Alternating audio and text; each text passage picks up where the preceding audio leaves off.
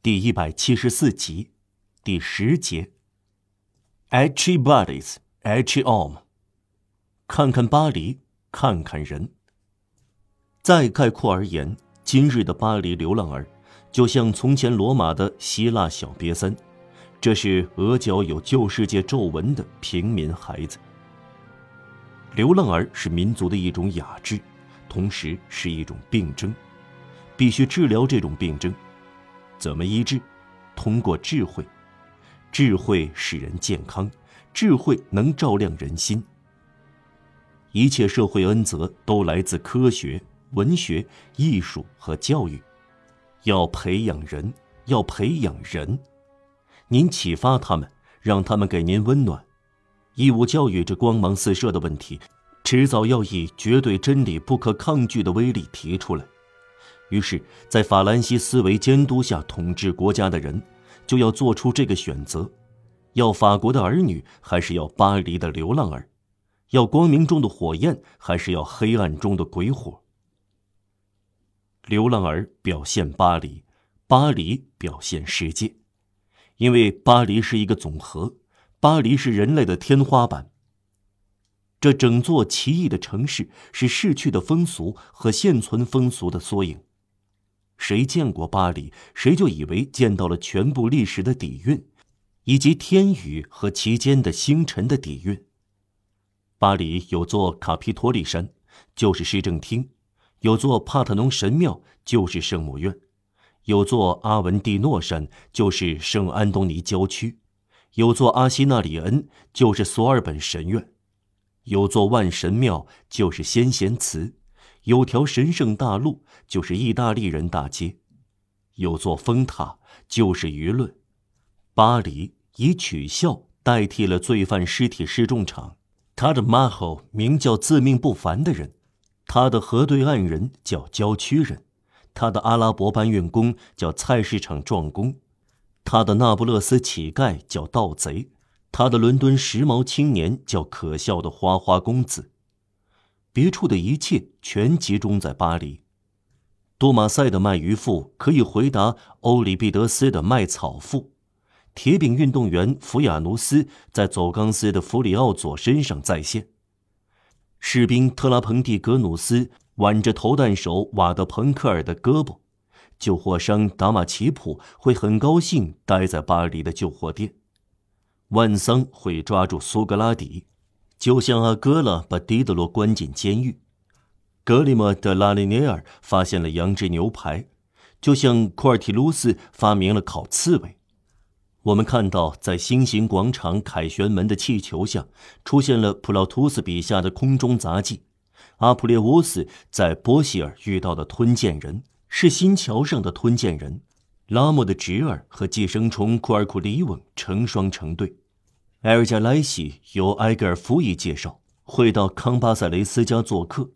罗马四大公子阿尔塞西马叙斯、弗多里莫斯、福德罗姆斯、迪亚博卢斯。和阿尔吉利普斯乘坐拉巴图的一车库尔迪尔驶来，奥吕热尔在孔格里奥面前不会超过沙尔诺蒂埃在波利西奈尔面前停留的时间。马尔通不是母老虎，帕尔达里斯卡绝不是一条龙。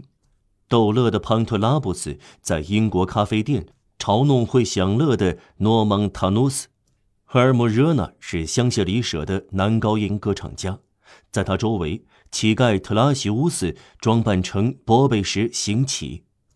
您在都伊勒理工被一个讨厌的人揪住衣扣，停下脚步，使您重复两千年前泰斯普林翁的责备 Quisipro bidem dami prende to palium。”我有急事，谁拉住我的衣襟？苏雷斯纳酒模仿阿尔布酒，德佐吉埃的红滚边与巴拉特隆的大礼服相配。拉雪兹神父公墓在夜雨中散发出埃斯吉利公墓的那种灵光。五年期限的穷人墓穴与奴隶租用的棺材相抵。找一下巴黎没有的东西吧。特罗弗尼乌斯桶里的东西没有什么不装在梅斯麦的小木桶里。埃尔加菲拉斯在卡格里奥斯特洛身上复活。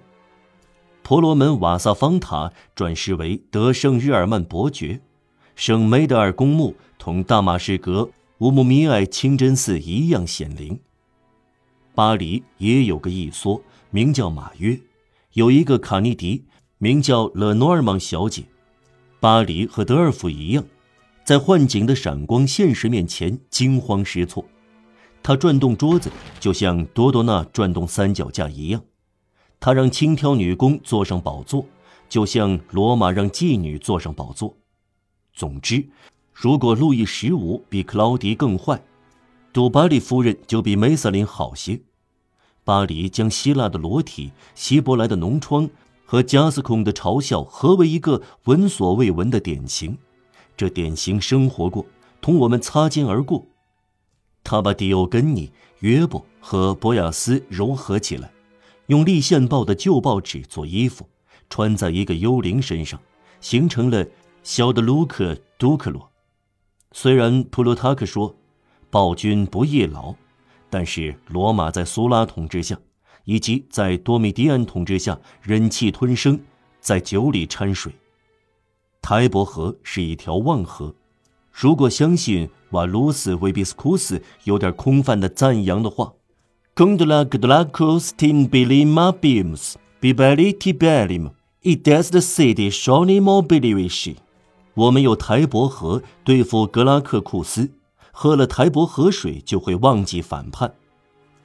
巴黎每天喝下一百万公升水，但这并不能阻止时机一到就要敲响紧急集合鼓，敲响警钟。除此以外，巴黎是老好人，他毫不在乎地接受一切，在维纳斯美不美方面并不挑剔。